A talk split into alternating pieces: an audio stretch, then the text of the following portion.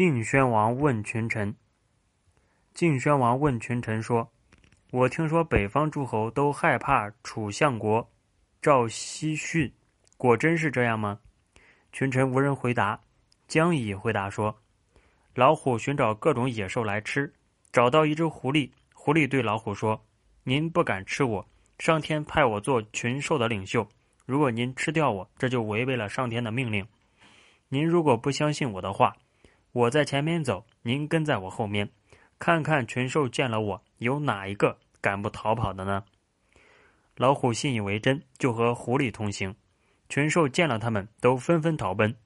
老虎不明白群兽是害怕自己才逃奔的，却以为是害怕狐狸。现在大王的国土方圆五千里，大军百万，却由赵西旭独揽大权，所以北方诸侯害怕赵西旭。其实是害怕大王的军队，这就像群兽害怕老虎一样。